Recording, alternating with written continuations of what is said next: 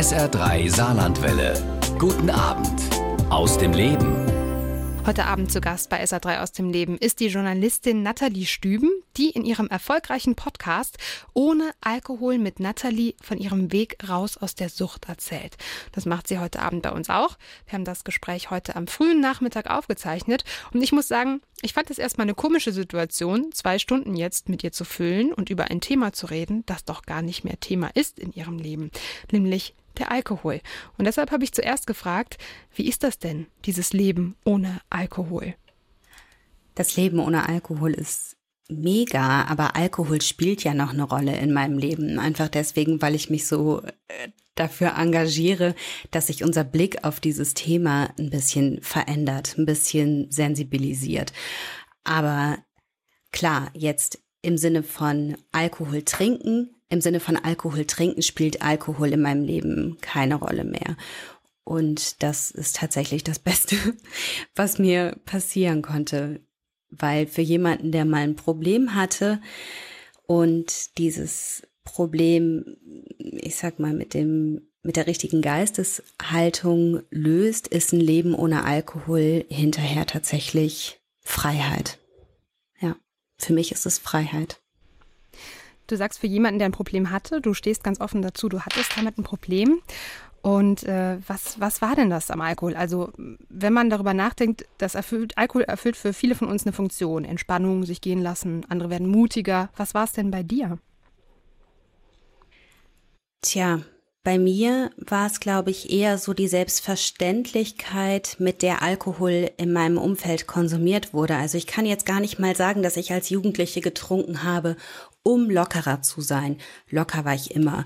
Oder dass ich getrunken habe, um jemanden zu beeindrucken oder so. Für mich gehörte Alkohol schlichtweg zum Erwachsenwerden hinzu. Ich habe das bei meinen Eltern gesehen, die haben abends zu einem schönen Abendessen ein Glas Wein getrunken. Bei meinen Eltern blieb's bei einem Glas, also klar, wenn die mal gefeiert haben, auch, ähm, auch mal ein bisschen mehr, aber das war jetzt kein problematisches Verhältnis, das sie damit hatten, aber es war ein sehr selbstverständliches. Oder wenn meine Mutter zu irgendwelchen Festen eingeladen hat oder so, dann war es klar, dass damit Champagner oder Cremant oder so angestoßen wurde und dass danach ein Wein serviert wurde und dann irgendwie noch ein Magenbitter nach dem Essen oder sowas. Das heißt, für mich war klar, wenn ich erwachsen bin, dann sitze ich da auch mit meinem Glas Wein in der Hand. Und das hatte für mich eben auch was total Ästhetisches, so absurd das ist. Es ist ja eine hochgradig gefährliche, äh, hochgradig gefährliche Droge. Aber für mich hatte das einfach so was Kultiviertes. Und deswegen, es war kein, nicht direkt eine Funktion, aber es war etwas, das für mich zum Erwachsenwerden dazu gehörte. Jetzt bist du erwachsen, und der Alkohol ist bei dir nicht mehr dabei. Was, wie, nee. wie ersetzt man das? Muss man das überhaupt ersetzen? Mm, nee. Ich glaube, man muss eher so Situationen neu lernen, wenn man, wenn man ihn dann irgendwann nicht mehr trinkt. Also auf Partys muss man lernen oder musste ich auch lernen, dann halt cool damit zu sein, mit dem Wasser da zu stehen. So mittlerweile macht mir das überhaupt nichts mehr aus. Mittlerweile gehe ich allerdings auch nicht mehr so auf Partys. Das ist, das ist vielleicht eher das. Obwohl ich auch dazu sagen muss, wahnsinnig viele Menschen trinken auch, um einen gewissen Zustand herbeizuführen. Und bei mir hat das sicherlich irgendwann auch einen Wandel erfahren. Also ich habe dann irgendwann auch getrunken, um abzuschalten oder so. Aber den Weg in den Alkohol hinein, der führte bei mir nicht über irgendeine Funktion. Aber klar, die Leute, die jetzt Alkohol trinken, um abends zu entspannen oder um sich zu belohnen oder so, die ähm, können das gut in den Griff bekommen, indem sie diese Situationen eben neu besetzen. Also man kann zum Beispiel auch wahnsinnig gut entspannen, wenn man eine Stunde joggen geht. Das ist halt zeitaufwendiger und anstrengender, aber letztendlich geht's einem damit besser. Und das dauert dann ein bisschen, bis der Körper sich umstellt, bis er sich an diese neue Belohnung oder diese neue Entspannung gewöhnt hat und das auch praktisch, also jetzt mal ganz vereinfacht gesprochen, akzeptiert. Aber klar, also unser Hirn und unser Körper sind unglaublich lernfähig und man kommt da auch wieder raus. Gab es denn so einen typischen Tag, mit Alkohol im Leben von dir? Und wenn ja, wie sah der aus? Nee, den gibt es nicht. Und da sind wir auch direkt im Kern des Problems, weil es keinen typischen Tag mit Alkohol gab und ich mir so immer einreden konnte, ja nicht wirklich ein Problem zu haben. Also ich hatte im Kopf dieses Bild, Menschen, die ein Alkoholproblem haben, die trinken morgens schon den Wein oder die im schlimmsten Fall trinken sie morgens schon den Wodka, um irgendwie klarzukommen. So war das bei mir aber nicht. Ich hatte also sogar bis zuletzt, also und ganz am Schluss war es bei mir ja wirklich schlimm. Also da ging es mir wirklich schlecht. Aber bis zuletzt hatte ich nüchterne Tage. Ich hatte immer so, also ganz am Ende, drei, vier Tage, an denen ich keinen Alkohol getrunken habe und an denen ich dann auch unglaublich gut funktioniert habe. Also ich bin dann zur Arbeit gegangen, ich hatte echt Erfolg in meinem Job.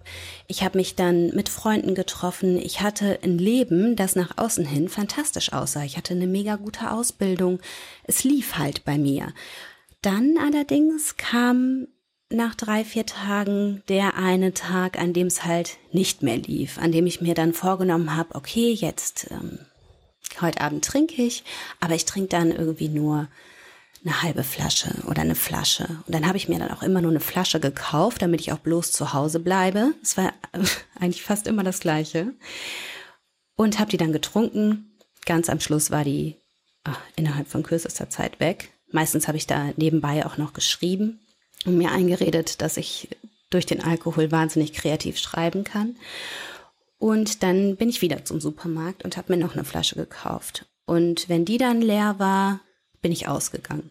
Und ich habe mir immer geschworen, du verlässt das Haus nicht, weil es eigentlich immer darauf hinauslief, dass ich vollkommen die Kontrolle verloren habe und am nächsten Tag dann mit irgendeinem Typen neben mir im Bett wach geworden bin, entweder in irgendeinem fremden Bett oder in meinem eigenen. Und das musste ich tatsächlich erst lernen, dass dieser Kontrollverlust ein Kernkriterium für psychische Abhängigkeit ist. Ich habe mir halt immer wieder gesagt, dadurch, dass ich nicht jeden Tag trinke oder dadurch, dass es mir zum Teil manchmal auch gelungen ist, eine Woche nicht zu trinken oder in meinen Zwanzigern auch mal einen Monat nicht. Einmal habe ich ein Jahr nicht getrunken. Das war für mich so der Beweis dafür, dass ich kein Problem habe. Und deswegen kann man nicht so vom klassischen Tag sprechen, vielleicht eher so von klassischen Zyklen, nämlich immer so diesem Zeitraum, in dem ich unglaublich viel auf die Kette bekommen habe und in dem ich praktisch so mein Image aufrecht erhalten konnte und diesen krassen Abstürzen, bei denen ich am nächsten Morgen aufgewacht bin und dachte, boah, krass, meine, meine Beine sind einfach schwarz. Ich hatte schwarze, blaue Flecken letztendlich und ich konnte mir nicht erklären, wo die herkommen, wo ich, ich weiß nicht, wie oft mein Handy verloren hatte, wo ich Gott im Himmel gedankt habe, wenn mein Portemonnaie da war und wenn ich irgendwie noch alle Zähne im Mund hatte und einfach nur äh, dankbar war, dass, dass ja, dass ich aufwache letztendlich. Und das war unfassbar unheimlich. Und das ist aber eben ein, ja, ein Kernsymptom der psychischen Abhängigkeit. Das ist das, äh, was du, was du selbst gemerkt hast. Aber es äh, gab ja auch Menschen in deinem Umfeld, die ja auch gemerkt haben, ach, heute trinkt sie mal nichts vielleicht. Haben die dich mal angesprochen? Mm. Nee, nicht so richtig. Ich glaube, also dieser Selbstbetrug, der strahlt ja auch aus. Dadurch, dass ich so hart verleugnet habe, dass ich ein Problem habe, habe ich es den Menschen in meinem Umfeld auch sehr leicht gemacht, das zu verleugnen. Also ich hatte mal hier und da ein Date, wo ein Typ dann gesagt hat, willst du jetzt echt noch ein Glas trinken? Und ich dachte mir dann so, äh, eins? Wie wär's mit fünf? Ähm, und meine Mutter hat auch manchmal gesagt, so, jetzt hör doch einfach mal auf. Aber das wurde nie so als Problem gelabelt. Das ist ganz interessant. Das war dann eher noch so, ja, die hat halt gerade eine wilde Phase, die lässt sich halt nicht sagen. Ich hatte mal so einen Moment, da war ich mit einer Bekannten in so einem Münchner Club, die hatte Geburtstag, die hat gefeiert, die haben da alle gut getrunken, man sucht sich ja auch so seine Leute. Und der Alkohol floss in Strömen, die hat, ähm, ja, die hat uns alle eingeladen und irgendwann saß ich neben der und wir haben uns da betrunken, irgendwas erzählt und dann sagte sie zu mir, boah, Nati, du bist so frei. Und ich weiß noch, ich kann mich zwar an nichts anderes an diesem Abend erinnern, aber ich weiß noch, dass ich dachte, uh -uh, ich bin das Gegenteil von frei, aber ich habe mich trotzdem gefreut, dass sie das gesagt hat.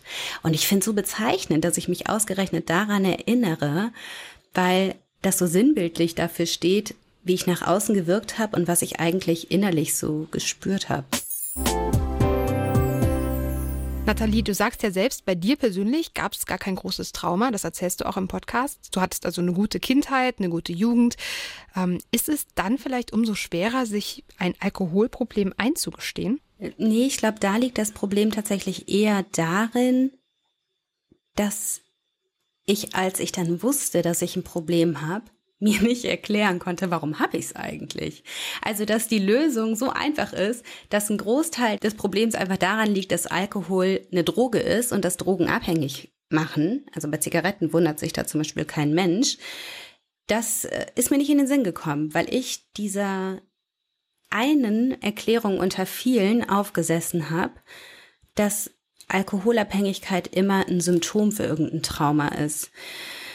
Das war also eigentlich kein Grund für mich, um es zu verleugnen. Also es war dann eher so das Problem, als ich abstinent geworden bin und ja heilen wollte und den Anspruch hatte, alles aufzuräumen, was mich irgendwie wieder dazu verleiten könnte, Alkohol zu trinken. Und da dachte ich echt so, was ist denn da?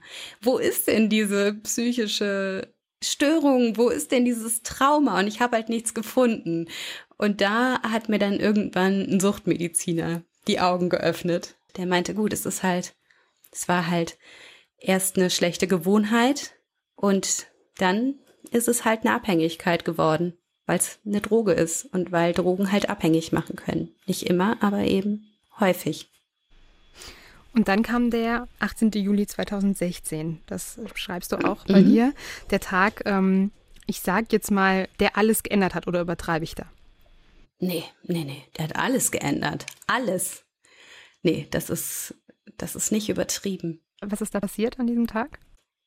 Ich habe jetzt gerade tatsächlich nochmal nachgeguckt. Der 18. Juli ist der erste Tag, an dem ich nicht keinen Alkohol getrunken habe. Das heißt, äh, ich bin einen Tag vorher neben einem Typen wach geworden, an dessen Namen ich mich nicht erinnern konnte. Und es war, habe ich ja gerade schon erzählt, eigentlich so der normale Horror.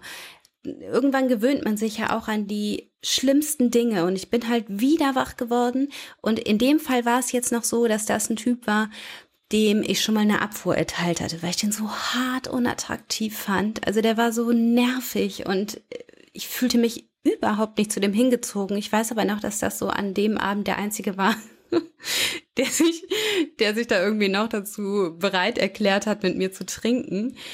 Und da dachte ich halt wirklich nur so, es darf nicht wahr sein. Es, das, das geht nicht so weiter.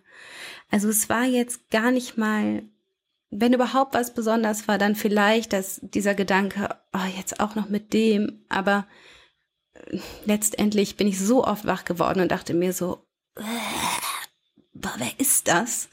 Und was, wie kommst du darauf, den mitzunehmen? Es war, glaube ich, also es war kein Knall, es war eher ein Morgen zu viel, an dem das so abgelaufen ist und an dem ich so wach geworden bin. Und da dachte ich mir, okay, das, du nimmst jetzt in Kauf, dich ins gesellschaftliche Abseits zu katapultieren, weil ich dachte, dass ich das tue, wenn ich aufhöre zu trinken. Du nimmst das in Kauf, ein langweiliges Leben zu führen, weil ich dachte, dass es das wird, wenn ich aufhöre zu trinken. Aber du musst dich jetzt hier irgendwie retten, weil so kann das nicht weitergehen. Und an dem Tag habe ich dann den Entschluss gefasst, aufzuhören zu trinken. Ja, und dann zog das Gute wieder in mein Leben ein. Also nein, man kann es eigentlich nicht pathetisch genug ausdrücken, weil für mich hat das wirklich die Welt bedeutet, ja. Hast du denn dann erstmal ähm, jemandem davon erzählt oder hast du es erstmal mit dir selbst ausgemacht?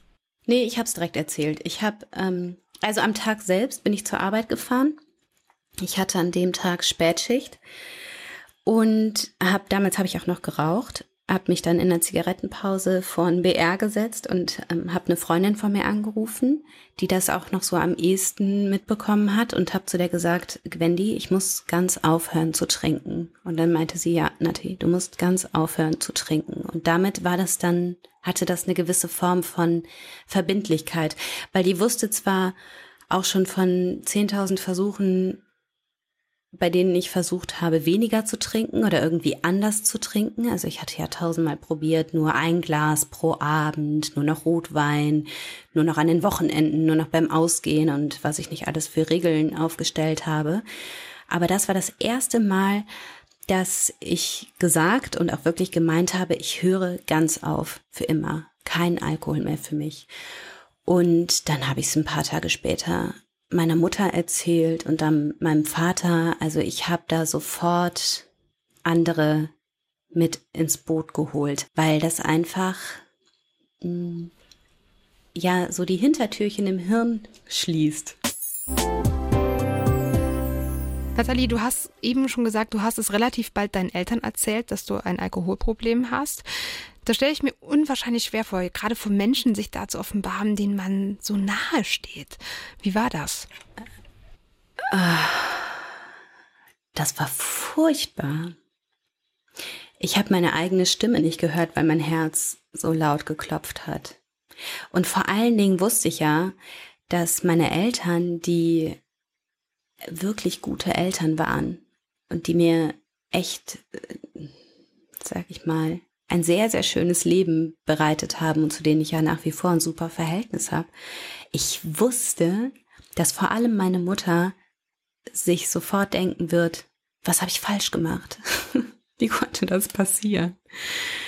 Und das hat mir eigentlich am, am allermeisten wehgetan. Und seitdem arbeite ich eigentlich daran, also mittlerweile glaubt sie, dass sie nichts falsch gemacht hat, aber das hat echt lange gedauert. Was aber auch ganz, ganz schwierig war, ich habe ja vier Monate, nachdem ich, also als ich vier Monate nüchtern war, habe ich ja meinen Mann kennengelernt. Und da, als beim zweiten Date habe ich dem das erzählt. Also ich habe gespürt, dass, dass es ist und dachte mir so, boah krass, wenn das ist, dann musst du dem das jetzt sagen, weil das so ja, das konnte ich halt nicht verschweigen. Das war äh, eigentlich das größte Thema so in meinem Leben. Das musste er einfach wissen. Das wusste ich, dass ich da nicht drum rumkomme. Und als ich dem das erzählt habe, bin ich fast ohnmächtig geworden. Wirklich, ich war so aufgeregt und ich habe mich so geschämt. Und mein Mann ist halt Oberbayer. Die Gelassenheit in Person sitzt mir gegenüber und sagt, ja, Mai, und okay, also wirklich gesagt, okay. Und ich weiß noch, dass ich ihm so gegenüber saß und dachte, hä? Da hat er jetzt kein Problem mit. Ich konnte das nicht fassen. Und dann meinte ich so, sag mal, dann macht dir das keine Angst? Und dann meinte er, nee, also es würde mir Angst machen, wenn du wieder anfangen würdest, aber mm, der war da so cool mit. Und das hat mir unglaublich geholfen. Also der hat mich jetzt nicht gerettet oder so, aber einfach diese Selbstverständlichkeit, mit der er damit umgegangen ist, dass Menschen halt Höhen und Tiefen haben und dass er sich von diesem ganzen Stigma und diesem ganzen Klischee und so überhaupt nichts, also in Bayern sagt man ja so schön, hat er sich überhaupt nichts geschissen. Das, der fand mich einfach gut und gut, dann hatte ich halt, hatte ich halt sowas in meiner Vergangenheit. schön, dass ich da jetzt mit zurechtkomme ich glaube, das war wirklich so ein entscheidender Moment, als wir da an meinem Küchentisch saßen und Kürbiscremesuppe gegessen haben und er so reagiert hat, dass ich das erste Mal so realisiert habe, krass, man kann da auch gelassen mit umgehen. Man kann das auch als das betrachten, was es ist, nämlich eine Abhängigkeit, die die einen trifft und die anderen nicht und schön, wenn man da wieder rauskommt.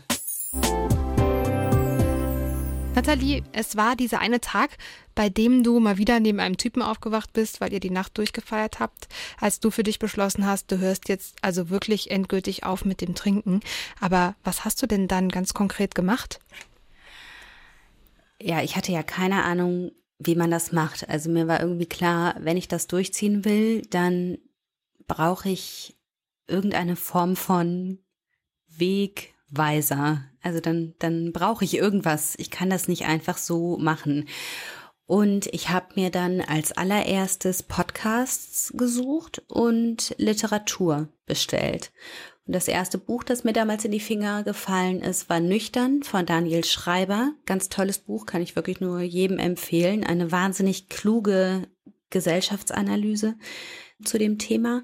Aber was für mich so das Entscheidende war, waren echt diese Podcasts, diese US-amerikanischen Podcasts zu dem Thema. Also in Deutschland gab es noch nichts zu, äh, dazu. Da war ich ja die Erste. Aber ähm, da habe ich vor allen Dingen einen gehört, der hieß The Bubble Hour. Und da hat eine Moderatorin, also mehrere, aber eine Hauptmoderatorin Frauen zu ihrer Sucht und zu ihrem Weg hinaus aus der Sucht interviewt.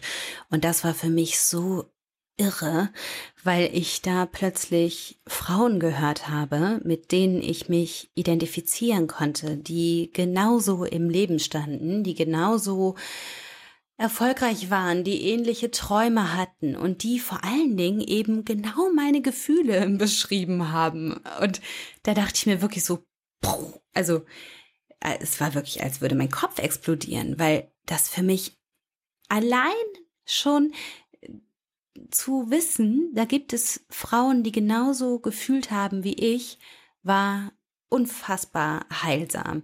Und von denen habe ich mir dann halt Dinge abgeguckt und abgeschaut, habe mir von denen abgeschaut, wie überwinde ich diese Momente, in denen ich unfassbare Lust habe zu trinken. Wie gelingt es mir, mein Denken komplett auf den Kopf zu stellen? In der Zeit habe ich mich dann auch noch in die wissenschaftlichen Hintergründe eingearbeitet, habe mich kritisch damit auseinandergesetzt, wie unsere Gesellschaft mit dem Thema Alkohol und Alkoholabhängigkeit umgeht und habe mir so dann Stück für Stück selbst die Augen geöffnet und Stück für Stück diesen Weg aus der Sucht herausgebahnt. Also ich war nicht in Therapie, ich war, bin nicht in eine Suchtklinik gegangen. Das wäre auch gar nicht das Richtige für mich gewesen. Ich hatte ja keine körperliche Abhängigkeit. Und also ich war ja immer noch so in diesem Graubereich, in diesem riesengroßen Graubereich in zwischen Prävention und Angebot, sage ich mal. Und bei den anonymen Alkoholikern war ich dann mal einmal nach zweieinhalb Wochen. Nur bei den anonymen Alkoholikern habe ich mich zum Beispiel, also ich habe mich da nicht unwohl gefühlt, die waren total nett und so, aber ich bin da rausgegangen und dachte, äh, äh, auf gar keinen Fall, das ist nicht mein Weg. Und so habe ich halt viele Dinge ausprobiert und habe dann so meinen eigenen Weg eben gefunden. Als du angefangen hast, zum Beispiel auch diese Podcasts zu hören oder als du zum Beispiel auch wieder weggegangen bist von den anonymen Alkoholikern, ähm, wie ging es dir da? Also wusstest du da schon, ich habe diesen Willen, ich schaffe das oder warst du noch so ein bisschen auf der Kippe? Ich hatte wahnsinnig Respekt, aber ich wusste, dass ich das schaffe. Weil es mir so viel besser ging. Weil ich plötzlich das Gefühl hatte, ich sitze wieder am Steuer von meinem Leben und ich hatte plötzlich das Gefühl, all diese Träume, die ich habe, die sind auf einmal wieder möglich. Ich konnte, ich konnte jetzt einfach wieder ich sein. Also ich will nicht sagen, dass das nur wunderschön war, aber das war so, ein, so eine Grunderleichterung, die sich da in mir breit gemacht hat, dass ich relativ schnell wusste, ich werde nie wieder trinken, weil es für mich eben kein Verzicht ist.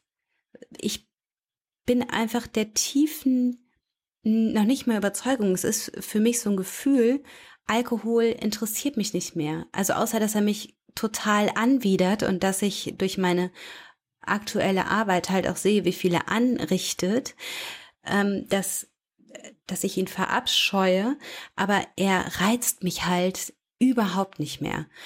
Und das war eben relativ schnell der Fall. Abgesehen von, von diesen Momenten, die man eben hat, wenn man so eine Abhängigkeit überwindet, von diesen Cravings, also von diesem starken Verlangen, das, das einsetzt, dies dann halt zu überwinden gilt, hatte ich eigentlich ah, von Anfang an so das Gefühl, okay, die Sonne geht wieder auf. Nathalie, du hast eben schon gesagt, du hast deinen Freunden und auch deiner Familie von deiner Alkoholsucht erzählt, aber du hast ja eigentlich noch was ganz anderes gemacht. Du hast im Prinzip der ganzen Welt davon erzählt. Mit deinem Podcast Ohne Alkohol mit Nathalie. Daran erzählst du deine Geschichte, interviewst Experten oder Betroffene. Was ist die Motivation dafür? Warum hast du den Podcast auf den Weg gebracht? Als ich diese Podcasts, diese US-amerikanischen Podcasts gehört habe, es ging mir eigentlich ganz schnell so, dass ich dachte, oh, ich will sowas auch machen. Ich will sowas für den deutschsprachigen Raum machen. Dieser Wunsch entstand ganz schnell. Also weil ich zum einen dachte, ich habe Lust dazu, dann war ich ja Journalistin und habe ich, also ich habe halt auch ewig lang im Radio gearbeitet. Das heißt, ich wusste auch, wenn ich das mache, kann ich das cool machen. Und ich, ich dachte mir, all diese Erkenntnisse, die ich im Zuge meiner, meiner Recherche und meines Weges so gesammelt habe, die müssen raus in diese Welt. Und ich wusste eben auch, dadurch, dass ich das Klischee so sprenge, dass allein das unglaublich vielen helfen wird. Aber als ich das erste Mal den Gedanken hatte, dachte ich mir so, mm, ja, wahrscheinlich starte ich so einen Podcast, ne? Ich, also, ja, das war für mich damals gesellschaftlicher Selbstmord, so nach dem Motto. Und ich habe das meinem Mann erzählt und der hat mich immer wieder daran erinnert. Der hat immer wieder gesagt, was ist denn mit deinem Podcast? Also wir gehen hier immer zusammen spazieren am Inn und immer wieder hat er gesagt, was ist denn mit deinem Podcast? Und ich habe immer wieder Ausreden gefunden. Ich meinte so, na jetzt ja nicht, wo ich schwanger bin. Jetzt doch nicht. Weißt du, dann stand ich das erste Mal für einen bayerischen Rundfunk vor der Kamera und eine Karriere als Auslandskorrespondentin war plötzlich greifbar. Da dachte ich mir so, na jetzt doch nicht wo ich das erste Mal vor der Kamera stehe. Ich bin noch nicht bescheuert. Aber dieser Wunsch wurde immer größer und es war eigentlich auch mehr als ein Wunsch. Es war mir wirklich ein Bedürfnis. Und irgendwann, als ich diese ganze emotionale Aufräumarbeit auch geleistet habe, also dieses ganze, wer bin ich eigentlich? Was will ich eigentlich? Diese ganzen Dinge, die man nicht mehr weiß, wenn man alkoholabhängig ist, weil die eigene Persönlichkeit da so verzerrt ist. Und als ich das alles so für mich geklärt habe, war mir klar, ich will das starten und vor allen Dingen will ich mich nicht mehr verstecken für für die, die ich bin. Und dann habe ich gesagt, okay, ich mach's. Und das weiß ich auch noch wie heute. Weißt du noch, dieser Moment, bevor die erste Sendung, die erste Folge an den Start ging, wie war das bei dir? Hattest du vielleicht auch ein bisschen Angst davor? Oh, ich war schon echt aufgeregt. Also ich war zu dem Zeitpunkt so weit, dass ich dachte, okay, und wenn ich gekündigt werde oder nicht mehr vors Mikrofon oder vor die Kamera darf oder was auch immer, dann ist es halt so. Wobei ich sagen muss, ich habe meiner Chefin in der Oberbayern-Redaktion vorher Bescheid gesagt, eine ganz großartige Frau, die auch Oberbayerin, die zu mir sagte, aha, verstehe, ist wichtig, ist gut. Okay, danke, weiß ich Bescheid. naja, aber wie so das gesamte Haus drauf reagiert, wusste ich natürlich nicht. Aber zu dem Zeitpunkt war es mir dann auch egal. Dass das allerdings so einschlägt, wie es dann eingeschlagen ist, das hätte ich tatsächlich nicht gedacht. Nee. Mhm. Wen erreichst du denn damit tatsächlich? Also ich vermute, dass dir auch viele Hörer, Hörerinnen schreiben. Wer, wer ist das? Ich erreiche relativ mm, recht gut ausgebildete, fest im Leben stehende Menschen, die sich mit diesem klassischen Bild, das wir von Alkoholabhängigen haben, nicht identifizieren können und die ja, sich in diesem, eben genau wie ich, in diesem Graubereich bewegen. Zwischen, ich merke, dass irgendwas in meinem Leben nicht mehr funktioniert und ich ahne vielleicht auch, dass es der Alkohol ist, aber ich finde gerade noch tausend Gründe, warum es der Alkohol nicht sein darf. Die Menschen erreiche ich. Sicherlich auch durch eine andere Sprache, die ich zu dem Thema finde. Also ich bezeichne mich ja zum Beispiel nicht als Alkoholikerin, ich rede nicht von Saufen, ich rede nicht von Trocken. was mich, das war auch das, was mich bei den anonymen Alkoholikern am meisten abgestoßen hat. Also mir ist Sprache so unglaublich wichtig und ich bin da jedes Mal zusammengezuckt, wenn diese äh, Begriffe so, die sich für mich anfühlten wie so eine Brechstange, da durch den Raum geschleudert wurden. Das war mir zu, das, das war mir zu, ja, zu heftig irgendwie. Ich mochte das nicht. Ich wollte eine, eine ästhetischere Sprache dafür finden. Und ich glaube, dass ich damit eben auch so die Hemmschwelle senke, indem ich diese Sprache, die ich für mich da gefunden habe, eben weitergebe. Und ja, dadurch, dadurch erreiche ich eben auch Leute wie mich.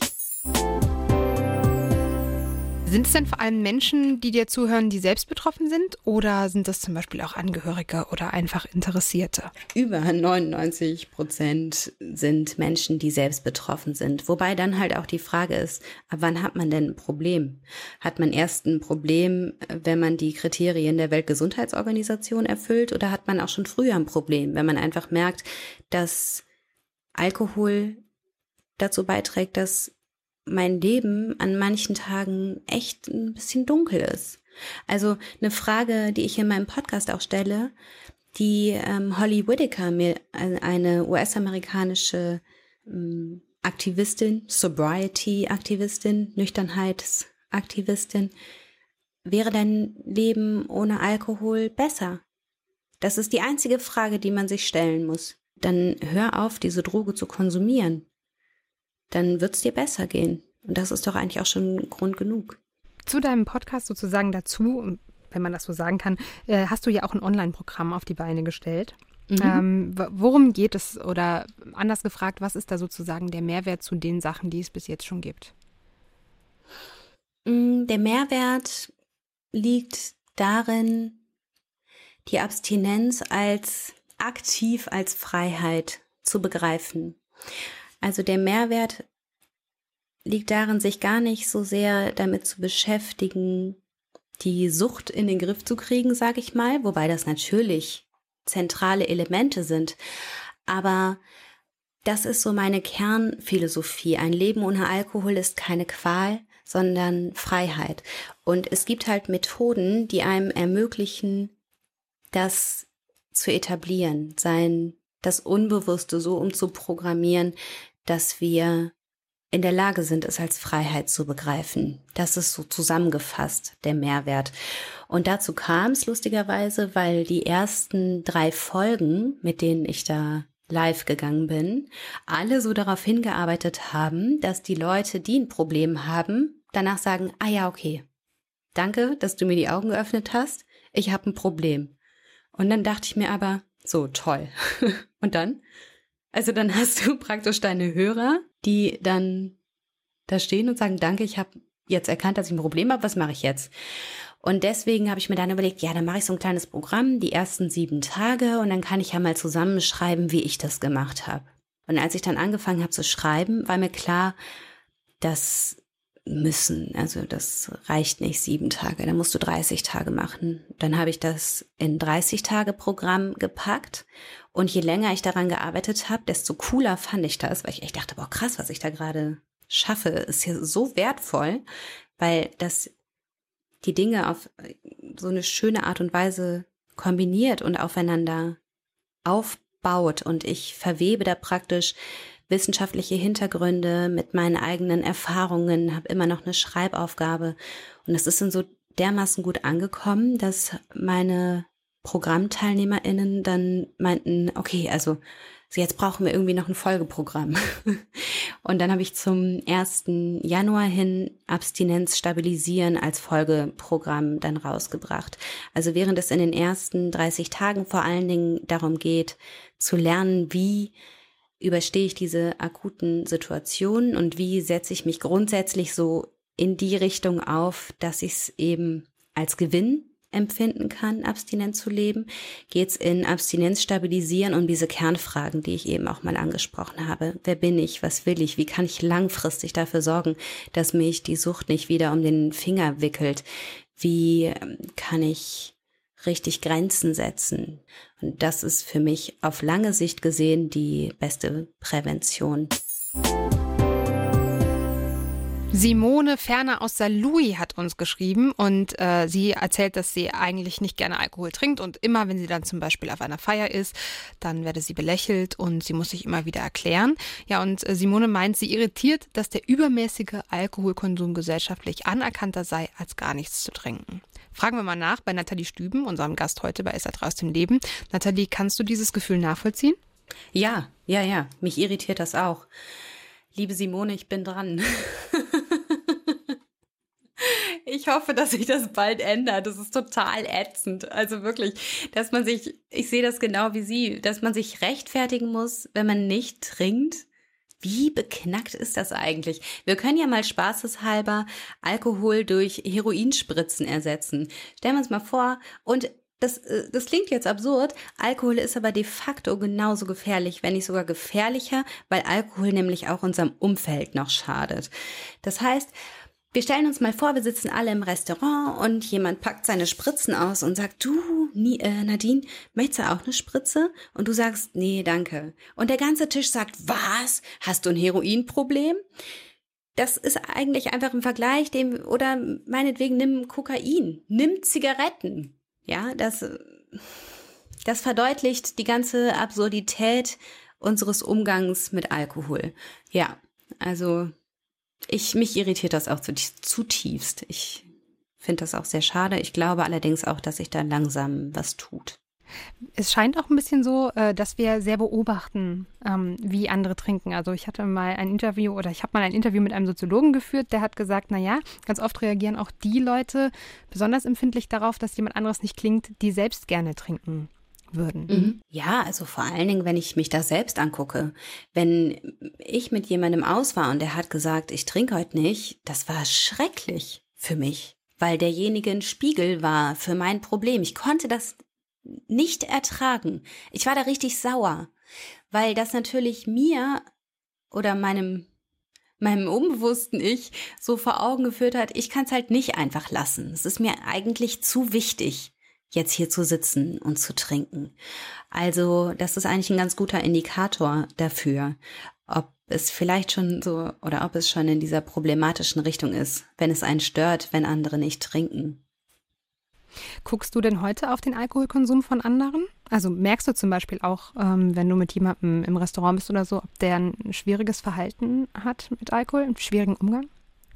Ja, ja, das sehe ich. Sagst du was? Mm, ja, also sagen wir mal so, ich habe in meinem Freundeskreis keinen mehr, der da ein Problem mit hat. Und wenn ich das jetzt am Nachbartisch beobachte, dann sage ich nichts. Nee. Vielleicht lasse ich mir irgendwann mal Visitenkarten ausdrucken und schnipp dann mal eine rüber. nee, uh, nee, nee. Also da muss ich auch echt sagen, wer Hilfe sucht, der ist bei mir herzlich willkommen, aber ich werde mich da niemandem aufdrängen. Unser Umgang in der Gesellschaft mit Alkohol, dass wir auf einer Geburtstagsfeier zum Beispiel Alkohol reichen, das ist so das eine. Aber würdest du das ähm, gerne ändern? Vielleicht sogar Alkohol verbieten? Ja, nee, Alkohol zu verbieten, ich meine, da sehen wir ja, brauchen wir uns ja nur die Prohibition in den USA anzuschauen. Das führt im schlimmsten Fall dazu, dass die organisierte Kriminalität aufblüht und irgendwelcher Fusel vertrieben wird. Also das halte ich für verkehrt. Mm, ich bin eher für Aufklärung und für eine sanfte Revolution von unten, sagen wir mal so. Was sicherlich sinnvoll ist, was auch nachweislich hilft, ist Alkohol höher zu besteuern, dass es einfach teurer ist, den Verkauf von Alkohol einzuschränken, dass er nachts nicht verkauft wird und Werbung zu verbieten. Also das sind politische Maßnahmen, die ich begrüßen würde, weil sie was bringen. Und wenn man sich Island anguckt, die betreiben ganz tolle Prävention, einfach zum Beispiel dadurch, dass sie Jugendlichen beibringen, auf natürliche Weise in so einen Rauschzustand zu gelangen. Weil klar, wir Menschen sehnen uns ja nach Rausch. Nur das geht eben auch anders. Zum Beispiel durch sowas, zum Beispiel durch Sport, zum Beispiel durch Sex. Das, wir haben ja natürliche Mittel, um uns, um uns diesen Rausch zu verschaffen. Und das ist, glaube ich, der Weg, den ich eher gehen würde. Sowas, sowas zu, oder darauf hinzuweisen, dass es sowas gibt und dafür äh, zu werben, das doch mal auszuprobieren. Aber so ganz verbieten, mh, hm, nee, das würde zu nichts führen, fürchte ich. Nathalie, es gibt ja auch in unserer Gesellschaft Momente, wo wir wegkommen vom Alkohol. Ich nenne mal ein Beispiel, alkoholfreies Bier. Das hat vor Jahren, soweit ich mich erinnern kann, keiner irgendwo getrunken. Jetzt kriegt man das überall, sogar schon bei privaten Grillpartys. Ist das so ein Schritt in die richtige Richtung für dich? Gesellschaftlich betrachtet auf jeden Fall. Also da gibt's ja einiges, was gerade auch so aus dem englischsprachigen Raum zu uns rüberschwappt. So Sober Bars, wo ähm, alkoholfreie Cocktails und alkoholfreie Weine produziert werden oder alkoholfreie Weine oder Weingüter, die plötzlich mit alkoholfreien Weinen mehr Umsatz machen als mit ihren alkoholischen Varianten. Gesellschaftlich betrachtet halte ich das für eine sehr schöne Entwicklung. Für Menschen, die mal ein Problem hatten, ist alkoholfreies Bier so eine Sache. Das kann halt schnell auch wieder triggern. Also das kann, kann auch dafür sorgen, triggern im Sinne von diesen Drang auslösen, wieder Alkohol trinken zu wollen. Aber ich finde sehr schön, dass das, dass es einfach normaler wird, nicht zu trinken oder alkoholfrei zu trinken. Glaubst du denn daran, dass äh, sich wirklich an dem Alkoholverhalten in unserer Gesellschaft was ändern wird? Es ist eben auch einfach so kulturell, ja, äh, ich fange mal an bei der Kirche, wo man, wo man Wein ausschenkt, bis hin zum Oktoberfest, was äh, bei dir in der Gegend ja schon wieder relevanter ist. Oder auch, ja, einfach das Feierabendbier. Also es gehört an so vielen Stellen mit dazu. Glaubst du wirklich, dass sich das ändern wird bei uns? Mhm. Ja, ich glaube da ganz fest dran. Ich glaube ganz fest daran, dass es mit Alkohol eine ähnliche Entwicklung nimmt wie mit Zigaretten. Aber wenn ich da nicht so fest dran glauben würde, wäre ich wahrscheinlich auch verkehrt in dem Job. Also ich könnte mir schon gut vorstellen, dass das in ein paar Jahrzehnten sowas ist wie, ich lebe halt vegan. Also noch sind, noch sind wir so ein bisschen die Freaks. Und irgendwann ist es nicht mehr so ungewöhnlich. Ja, nee, doch. Doch, da glaube ich schon dran. Also vor allen Dingen eben auch, weil ich das ja tagtäglich mitbekomme. Ich krieg ja pro Tag an die 50 Mails und ich lese so oft, boah, danke, mir geht's so viel besser. Und ähm, wenn ich die, wenn ich die Sache irgendwie unterstützen kann, dann sag mir Bescheid. Also ich habe mittlerweile schon den Eindruck, dass sich da so eine kleine Bewegung formiert, die stetig wächst. Aber schauen wir mal. Also schön wär's. Das ist eigentlich schon ein wunderschönes Schlusswort. Ich stelle meine letzte Frage trotzdem noch. Ich habe das eben schon mal kurz gesagt, du bist so mitten im Leben. Und trotzdem ist Leben ja immer noch Leben und hat so seine Höhen und hat so seine Tiefen. Mhm. Ja, Leben ist immer noch Leben. Wie ist denn jetzt das Leben danach tatsächlich? Ist es tatsächlich nur rosa-rot oder ist es doch einfach auch ein ganz normales Leben? Nee, es ist, es ist nicht nur rosarot. Uh -uh. Also ich habe auch diese, diese Momente, in denen ich mir denke so, oh fuck, ey, ist das anstrengend gerade. Ich habe es ja gerade erwähnt mit meiner Tochter. Gestern waren wir essen und auf dem Weg nach Hause, sind vielleicht 200 Meter, lag die ungefähr 20 Mal auf dem Boden und hat geheult und gebrüllt, weil ich will nicht nach Hause, aber ich will auch nicht in der Stadt bleiben. Und du denkst einfach so, what the fuck? Oder wenn die morgens, wenn wir die fertig machen müssen zur Kita. Das ist gerade hardcore anstrengend dann, also manchmal weine ich dann einfach, aber vor allen Dingen so im Vergleich zu vorher weiß ich einfach, ich bin okay. Und ich habe mal, eine meiner ersten Teilnehmer hat mir mal geschrieben, oh, jetzt habe ich, der kam gerade so aus dieser rosaroten, hey, ich sehe die Wolken wieder und die Sonne ist so schön und so Phase. die man manchmal hat, wenn man aufhört zu trinken, kam der wieder so in der Realität an und meinte, boah, krass, aber trotzdem noch anstrengend. Und dem habe ich mal geschrieben, dass Leben ist ohne Alkohol nicht einfacher, aber leichter. Und genau so ist es.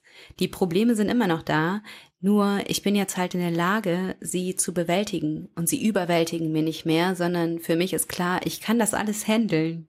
Ich bin so stark und ich bin so bei mir, dass mich, mich macht da nichts mehr fertig. Ich bin, dazu in der Lage und es gehört zum Leben dazu und ich nehme das auch alles total gerne mit, weil ich dabei bin und weil ich das alles fühle und das so, so mag, ja. Dankeschön, Nathalie, für die offenen Worte, für deine Geschichte und dass du Zeit für uns hattest heute Abend. Gerne, danke für die Einladung. SR3 aus dem Leben. Immer dienstags im Radio, danach als Podcast auf sr3.de.